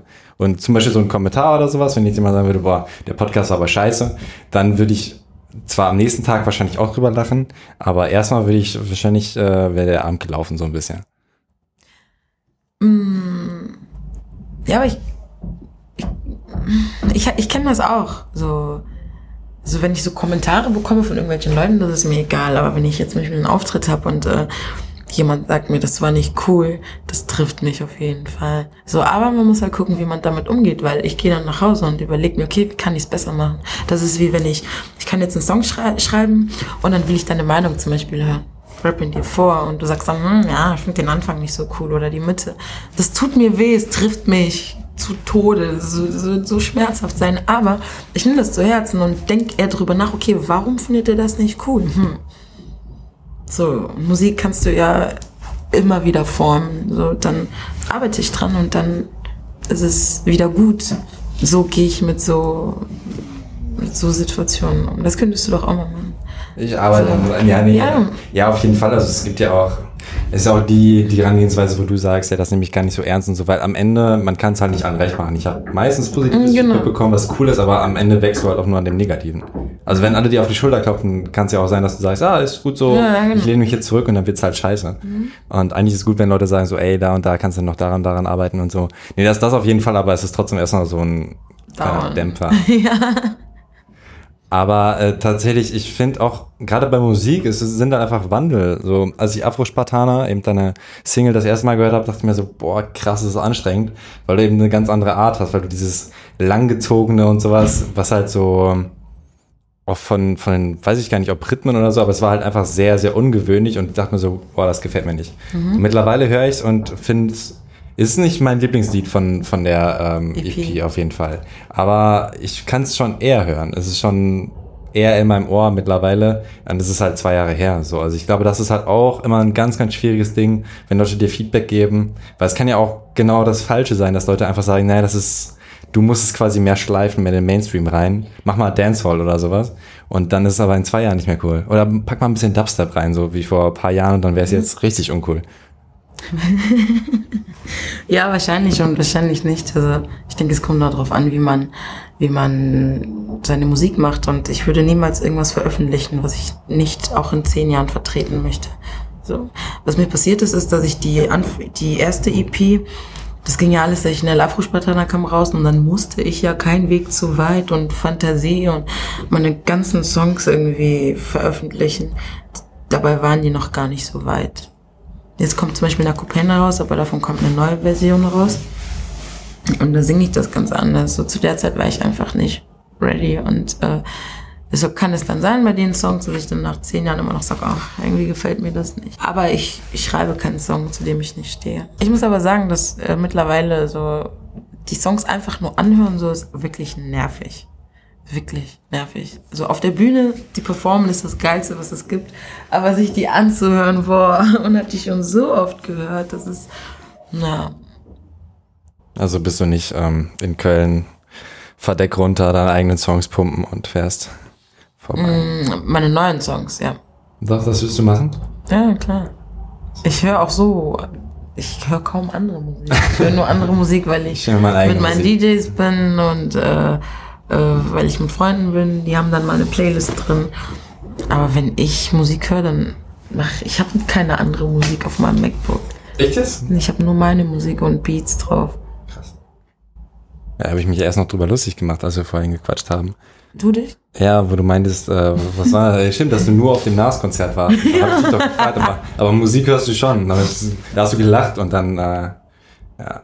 Also, ja doch, so Kendrick wie Hamburg, oh, Sit Down, sowas höre ich dann zwischendurch mal, aber ich höre meistens meine Musik. Ich habe auch, wie gesagt, seitdem ich da 2010 war das aufgehört, also mein MacBook verloren, mein Laptop verloren habe, ähm, habe ich nie wieder gesammelt. Ich habe jetzt vor zwei, drei Jahren ein MacBook geholt, ähm, um Musik zu machen, aber darauf, ich sammle da nichts. Sammeln klingt so süß. Spotify oder so? Spotify habe ich ja, Du aber... guckst so fragend. Ja, Ja, ich muss überlegen, klingt halt so. Spotify, ja, habe ich. Aber da bin ich jetzt auch nicht jeden Tag drauf. Und noch, da habe ich ähm, von Brandy ein paar Songs, von Whitney, My Love is Your Love. da musst du deine Mucke hören, da kriegst du meine Kohle für. Auf also meine Mucke. Ah, yeah, meine Mucke. Ah, okay, okay, okay, okay. Einfach ja, zum Einschlafen auch lautlos machen. Ich höre meine hören. Mucke, weil ich daran arbeite. Achso, nicht die alten Sachen jetzt, sondern die, die du arbeitest. Ja, obwohl manchmal ja unterschiedlich. Manchmal höre ich dann vielleicht doch rein und dann Okay, okay. Ja. Wie bist du denn überhaupt dann wirklich zum Rappen gekommen? Das war ja erst sehr, sehr spät die Erkenntnis, dass du gesagt hast, also, ich kriege es doch. Also, ich muss sagen, also die Idee zum Rappen, da brachte mich Petit Fré drauf. Petit Fré, das ist, äh, das sind auch Rapper. Kennst du die Jungs? Eine okay. Gang. Petit Frère aus äh, Leverkusen und Köln. Die haben mich auf die Idee gebracht. Ich habe, äh, wir sind irgendwann mit ich wurde in Leverkusen 14, genau. Mit 13 sind wir nach Leverkusen gezogen. Dort habe ich auch die Jungs kennengelernt und die haben halt gerappt. Und ich fand es super nice und wollte unbedingt ein Teil davon sein. Vor allem, weil ich von Anfang an hatte ich Takt. Gefühl und Flow. und ähm, ja, habe dann direkt irgendwie angefangen, meine eigenen Sachen zu schreiben und wollte irgendwie da mithalten und den beweisen, dass ich es auch kann, dass ich besser als die alle zusammen bin. So habe ich angefangen zu rappen. Und wie ging es dann halt weiter, dass du in, äh, ähm, in die, dass du quasi gesigned wurdest? Ich meinte, hast du dann irgendwas draußen überhaupt, dass man gesagt hat, ey. Also es war so, dass ich, ähm, ich habe dann erstmal das Rappen aufgegeben, so nach ein, zwei Jahren, weil ich zum Gospelchor gekommen bin und meine Chorleiterin hat mir damals die Wahl gegeben zwischen, weil es gab, ihr Bruder hat die Rap-Gruppe gemanagt und sie halt die Chorgruppe und ich musste mich entscheiden zwischen Singen und Rappen. Dann habe ich mich für Singen entschieden ich mir dachte, das Rappen kann ich mir noch, kann ich. Und ähm, da muss ich mir einfach noch ein paar Flows aneignen, aber das Singen kann ich halt auch nicht mehrstimmig und so. Deswegen bin ich dann zum Gospel singen gegangen, nicht mehr gerappt und dann habe ich mit, ähm, hab dann nur noch zwischendurch gerappt eigentlich.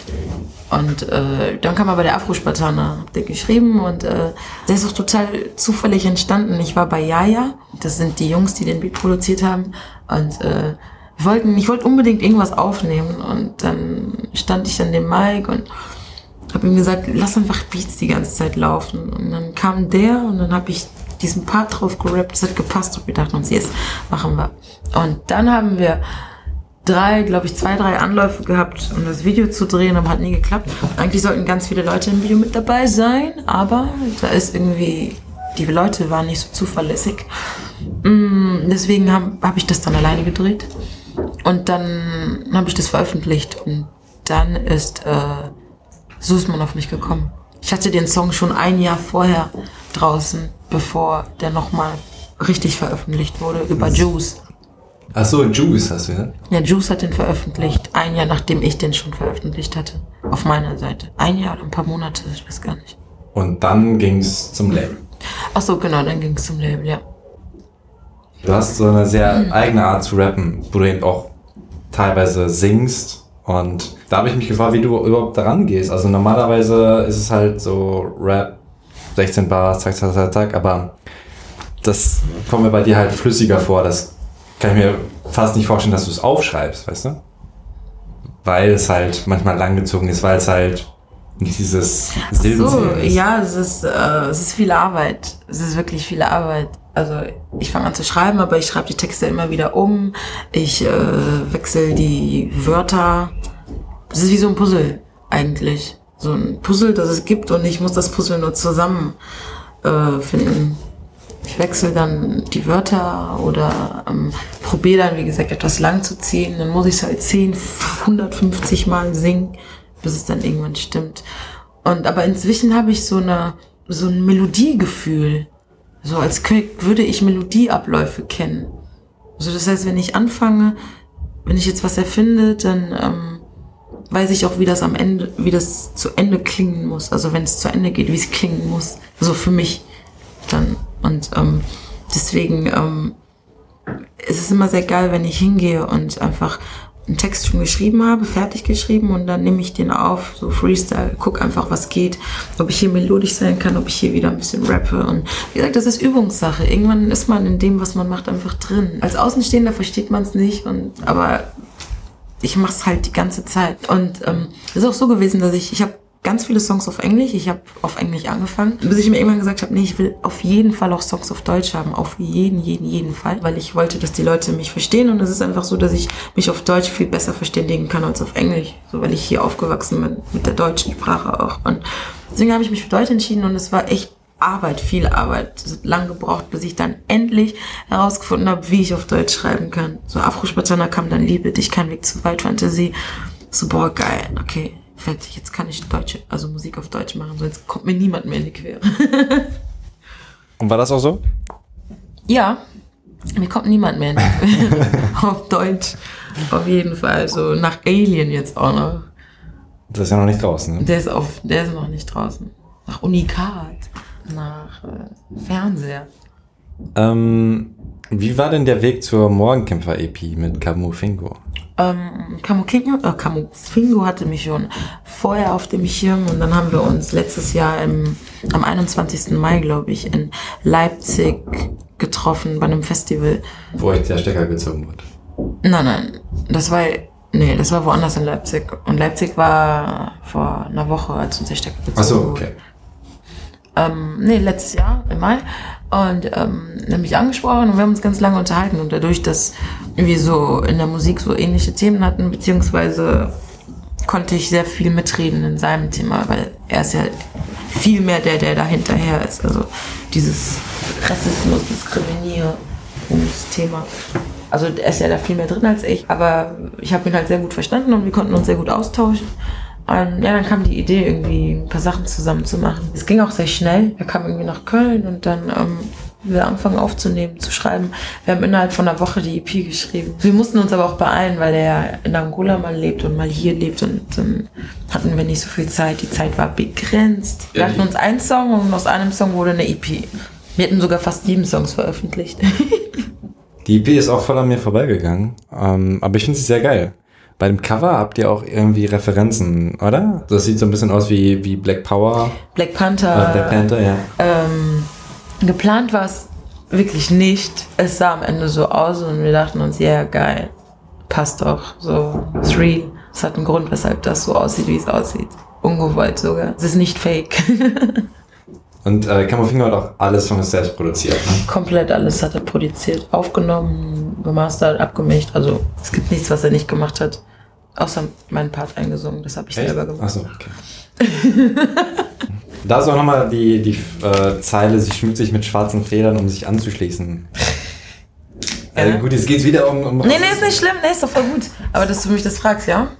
Ja, weil ich finde es ähm, interessant. Ich kann es mir so ein bisschen vorstellen, das ging ja auch äh, schon ein bisschen darum, aber ähm, was, was sind da so Sachen, wie du, ähm, wie kann ich mir das vorstellen? Darf ich fragen, wie du dir das vorstellst? Das würde mich jetzt interessieren, bevor ich dir diese Nächste Frage beantworte. nee, ähm, ey, tatsächlich, ich muss, ich mu- muss ganz ehrlich sein, äh, ich hatte auch die Phase, wo ähm, ich gedacht habe, so schwarz ist cool. So, das war so 50 Cent Phase und so und irgendwie war es tatsächlich, jeder wollte irgendwie schwarz sein. Also wir hatten auch einen ähm, aramäischen Mitschüler, der dann auch irgendwann mit dem Durak ankam und meinte, hey, eigentlich von meiner Hautfarbe her bin ich doch auch schwarz und so. Und so, ich meine, klar, es ist schon eine schwierige Diskussion, aber man würde es einem Aramäer, der halt so leicht gebräunt ist, eher ab, abraten und es wirkte auch nicht wirklich wie Tupac, was er gemacht hat. Aber ich war halt auch mit einem ähm, wirklich dunklen Freund befreundet, der aus Somalia kam und ähm, ich habe mich dadurch cool gefühlt. Ich könnte mir vorstellen, also das war so die Assoziation, die ich mit deinen Ähm, nee, hatte. daran habe ich gar nicht so direkt gedacht. Diese Zeile habe ich, ist mir in den Sinn gekommen, weil ähm, so nach Afro-Spartaner war es ein Trend, schwarz zu sein, wie du sagst. Also so hatte ich das Gefühl, so alle waren auf einmal schwarz und auf einmal äh, selbst die, die schwarz sind und das deren ganzen Leben einfach ignoriert haben und das nicht also irgendwie gar nichts damit zu tun haben, haben das dann auch für sich genutzt plötzlich und das fand ich nicht so cool, weil äh, ich sag ja auch, also ich rede über, ich rede über das Schwarzsein, aber ich glaube, also nicht ich glaube, sondern da steckt ja viel viel mehr hinter, wenn wir auch über schwarzes Selbstbewusstsein sprechen. So und ähm, es gibt auch schwarze Menschen, die dieses schwarze Selbstbewusstsein einfach nicht haben. Das gibt es. So und äh, Und auf die ist auch bezogen. Sich mit schwarzen Federn schmücken, um sich anzuschließen. Dabei ähm, verstehst du gar nicht, worum es geht. Du, du verwechselst, du denkst, es geht nur um Hautfarben, aber es geht um viel mehr als nur Hautfarben. Also, Aber kannst du wahrscheinlich nicht beschreiben, oder? Also wenn ich jetzt sage, was ist schwarzes Selbstbewusstsein?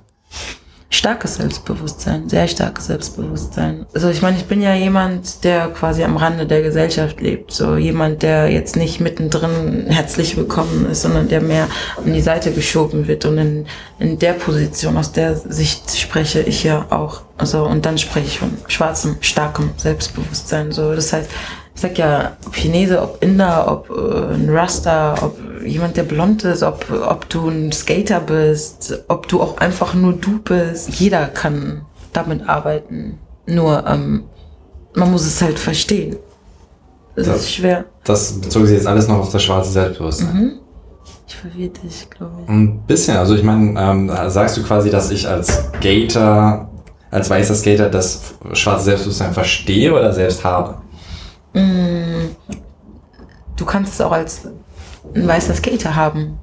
Dieses schwarze Selbstbewusstsein. Sage Okay. ich.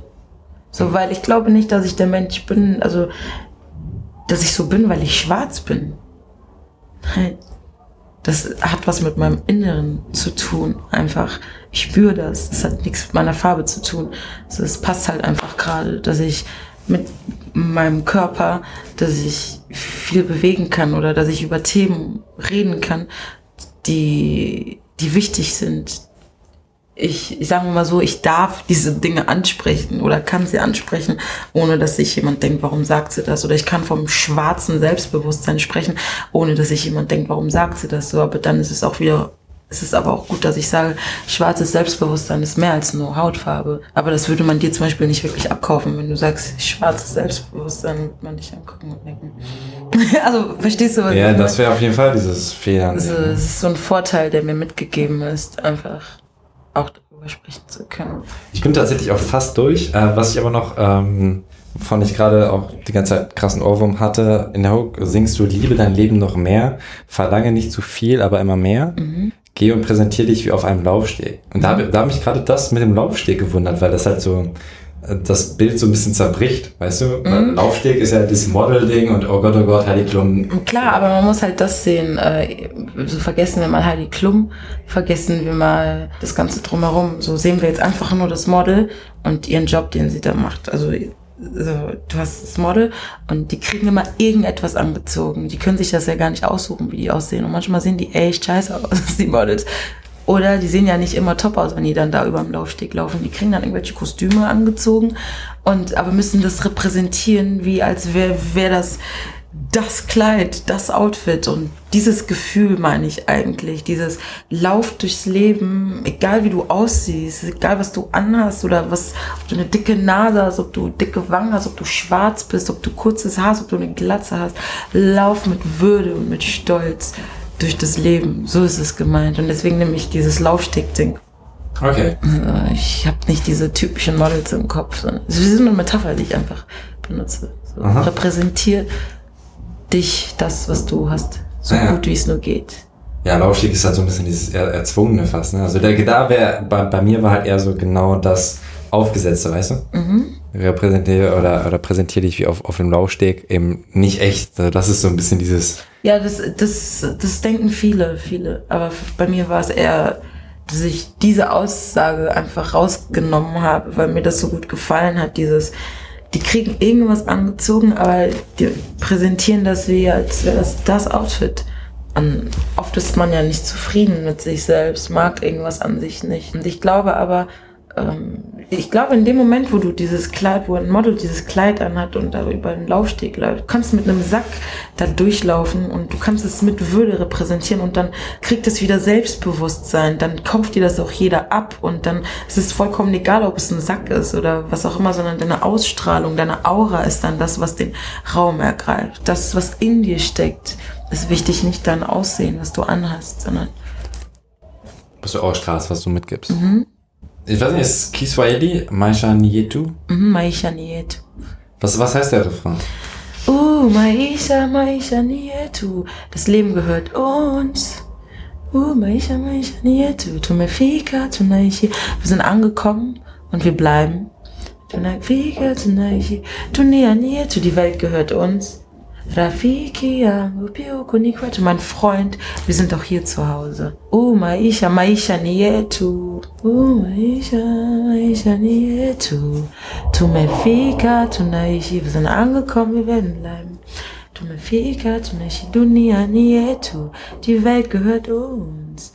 Rafiki yangu, mein Freund. Pia huku ni kwetu. Mein Freund, wir sind auch hier zu Hause. Das heißt es. Also Rafiki heißt mein Freund. Na ja.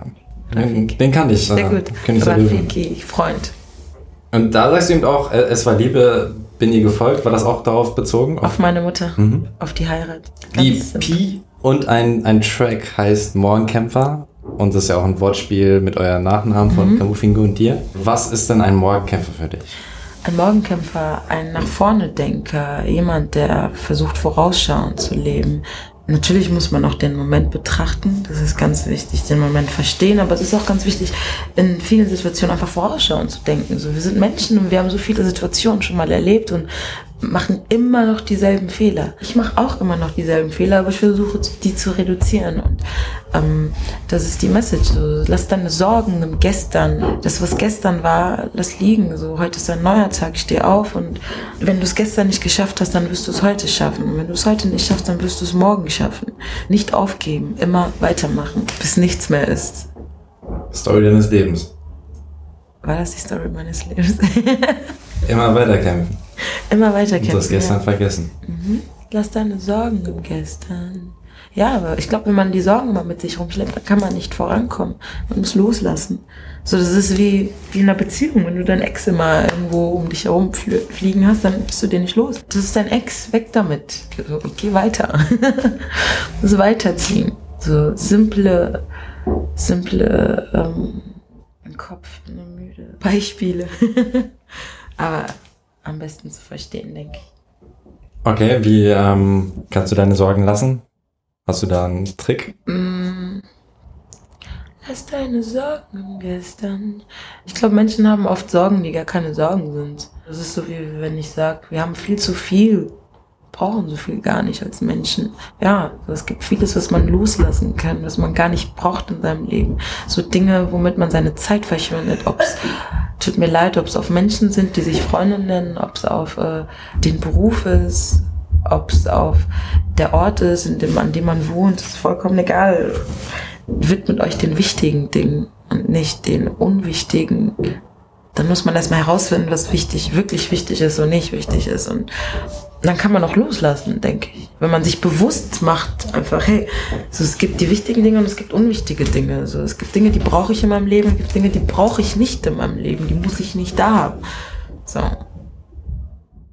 Sehr laut hier, ne? Es wird auch immer lauter, ne? Ich bin mal gespannt, wie viel man auf der Aufnahme hört. Es klingt auf jeden Fall, als wären wir. Party, überall, So. über uns, rechts, links, unter uns. Ich wünsche euch schon viel Spaß beim Schlafen hier. Ich, ja, ich, hab mich, ich mache mir schon Sorgen, aber kriegen wir hin. Das ist Berlin, da schlaft ihr nicht, da macht ihr einfach Party. Bist du dabei? Klar bin ich dabei. Gut. Gut, das ist auch noch ein schönes Schlusswort. Ne? Ein paar Party. Du verrätst mir noch ein paar Insider. Wenn du nicht noch was hinzufügen möchtest, das ist das längste Interview bislang. Ähm, Rekord, Glückwunsch an der Stelle. Ja, ebenso. Danke. Ja, möchtest du noch was hinzufügen? Ansonsten danke ich dir für die Zeit. Ja, ich danke dir auch vielmals für die Zeit. Es war sehr schön, mich mit dir zu unterhalten. Das war gar nicht wie ein Interview, es war eher eine Unterhaltung und ich fand es echt schön. Ich habe über Dinge gesprochen, die, äh, über die ich nicht oft spreche. Das ist gut. Das ist schön. Und kannst du jetzt noch ein bisschen fröhlicher rüberbringen? Dass du das Schlussding, so alle Leute sollen Ähm, ja, letztendlich Party machen. Leila Akini in Berlin. Ja, der Auftritt heute war sehr nice. Wir sind am 23. und am 24. wieder am Start. Ich hoffe, dass Tobias äh, auch am Start ist. Wir, wenn nicht, er steht jetzt schon auf der Gästeliste. Ah, und, nächstes ähm, Ja, genau. Und ähm, ja, äh, Berlin äh, feiert schön.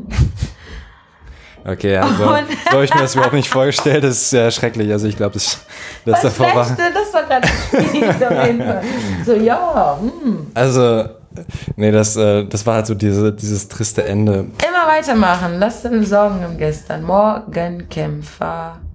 Ich könnte was singen. Willst du was singen zum Schluss? Ja, was denn? Was Gerne. willst du hören? Freestyle.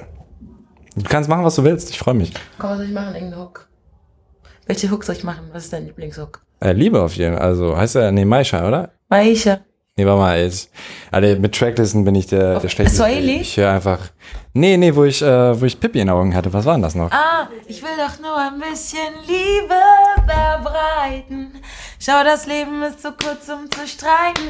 Komm schon, tausch doch die Seiten. Lass uns in Freude leben bis in alle Zeiten. Bisschen Liebe verbreiten. Schau, das Leben ist zu kurz, um zu streiten. Komm schon, tausch doch die Seiten. Lass uns in Freude leben bis in alle Zeiten. Leila Akini und Sanima von Asantewa Sound. Peace und raus. Geil. Ja, das war doch schön, oder? Ja. Ohrenschmerzen, bist du eingeschlafen? Nee, ich äh, Hast abgeschaltet. noch ein paar Sachen geklärt. Ach so, ja, wäre auch krass, wenn du komplett zugehört hättest. Am Anfang voll. Boah, wir hätten noch Stunden reden können, hätten wir noch. Auf jeden Fall. Ich will auf jeden Fall, bevor ich es vergesse, noch einen Shoutout mit dem mm, Das fand ich richtig geil. Ja. Einfach nicht. Strackero-Uniform nicht! Nee, ich bin ein Alien, nur ein Außenseiter mittendrin. Genau das. Hier, aber Th- Thema Takt heißt es, nicht Tenor. Thema, Thema Takt. Ach so, Das, das will ich jetzt noch Tobias so. Thema Takt. Nee, du kannst einfach sagen, Aber also ich bin was. so schlecht in Shoutout. Kannst du, Ich bin so soll ich schlecht. sowas schreiben? Nein! Also, was soll ich sagen? Thema. Äh, du kannst auch intelligent und gut aussehen einbauen, wenn du möchtest. So. Oh Gott! Humorvoll, ähm. Thema Takt. Tobias, Thema Thema Takt. taktlos. Thema Takt, Tobias. Ja, nee, du kannst einfach sagen, hier, Leila Akini bei Thema Takt, viel Spaß beim Hören. So, das ist, Hey, das ist was Leila. Kini hier. Viel Spaß beim Hören. Aber mit dem mm, das ist das Wichtigste. Übrigens, irgendwann ging mein Handy aus. Ja, ich Dein weiß. Kopf war echt nicht drauf. Also, du sollst auch ein bisschen aufpassen. Ey, ja, aber Das war- du hattest einen Job. Tisch und alles von neu. Los auf der Straße. Und da hab ich mir gedacht, wenn ich jetzt hier mit der Kamera rumwackel. Ja, besser, dass du auf Klo gehst, Mendre. Ey, Vorsicht. Ja, muss mal gucken, wie ich es rausschneide. Das ist nicht unangenehm für dich. Was hast du gegessen? Nein, Spaß. Ähm, Bier getrunken. Das steht ja auch noch bevor. Bei Thema Takt. wie hast, äh, habe ich den Anfang verpasst? Oder? Nee, ich wollte nochmal unterschreiben. Thema Takt. Thema Takt heißt es, ja. Ja, okay. Ja, mach an. Ist? Hey, Leila Akini bei Thema Takt. Ich trage ihre Uniform nicht. Ich bin ein Alien, nur ein Außenseiter mittendrin. Ah. Ah. okay. Und jetzt nochmal das oh, direkt nach Thema Takt. Ah, okay. Yo, Leila Akini bei Thema Takt. Ah. Ja, das ist geil. Okay, das war super. Noch Ja, ist perfekt. Wenn du willst, nochmal. Yo, Leila Akini. hey, Leila Akini. Ach Mann. Hey, Leila Akini bei Thema Takt. So, also von mir aus ist cool.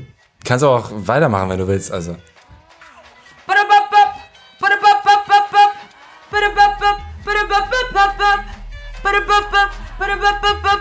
Yo, Leila Akini bei Thema Takt. Ist doch geil, oder?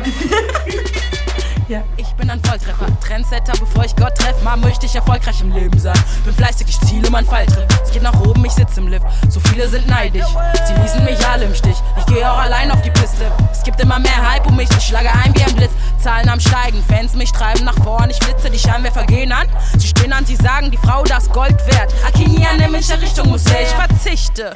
Mein Ziel kennt kein Limit, ich springe, spitte, singe.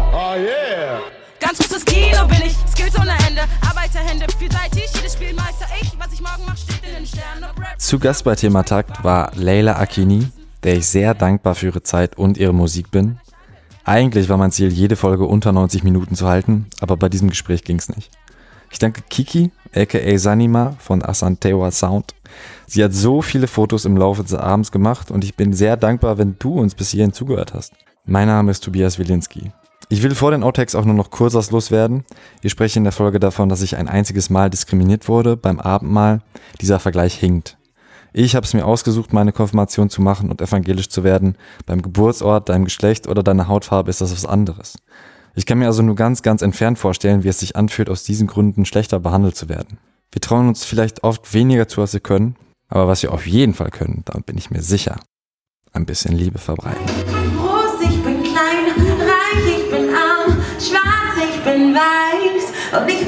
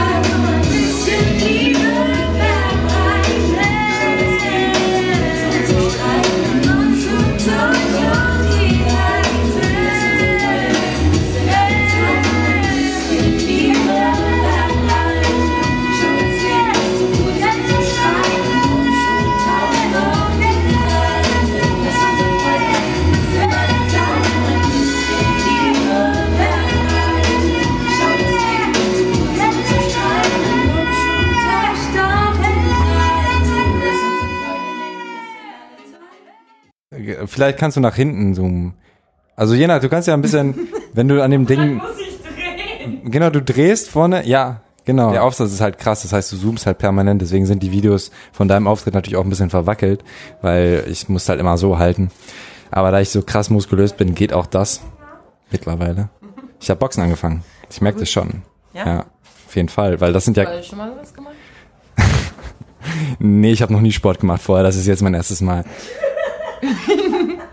Kerstin! Dankeschön. Kann doch sein! Das war hier der Straßen, voll in die Fresse. Immer so du Hast du schon mal was gemacht? so wie du es erzählt Ich bin, ich bin älter als du, ja? Ja und? Also ich habe schon Ballett getanzt, Hip-Hop, ich habe schon Kickboxen gehabt, ich war in der Fußballmannschaft, ich habe da Abwehr und Sturm und Libero gespielt. Ich bin mal zum Handball gegangen, kurz. Was hast du denn so gemacht? Um deine Frage zu beantworten. Und wie alt bist du denn? Natürlich. So viel älter als ich bist du gar nicht. Ich weiß bin, gar nicht, ich bin alt ich bin. 26. Ja, ich auch. Ich werde aber 27 im August. Und du erst im September. Ah! Ja.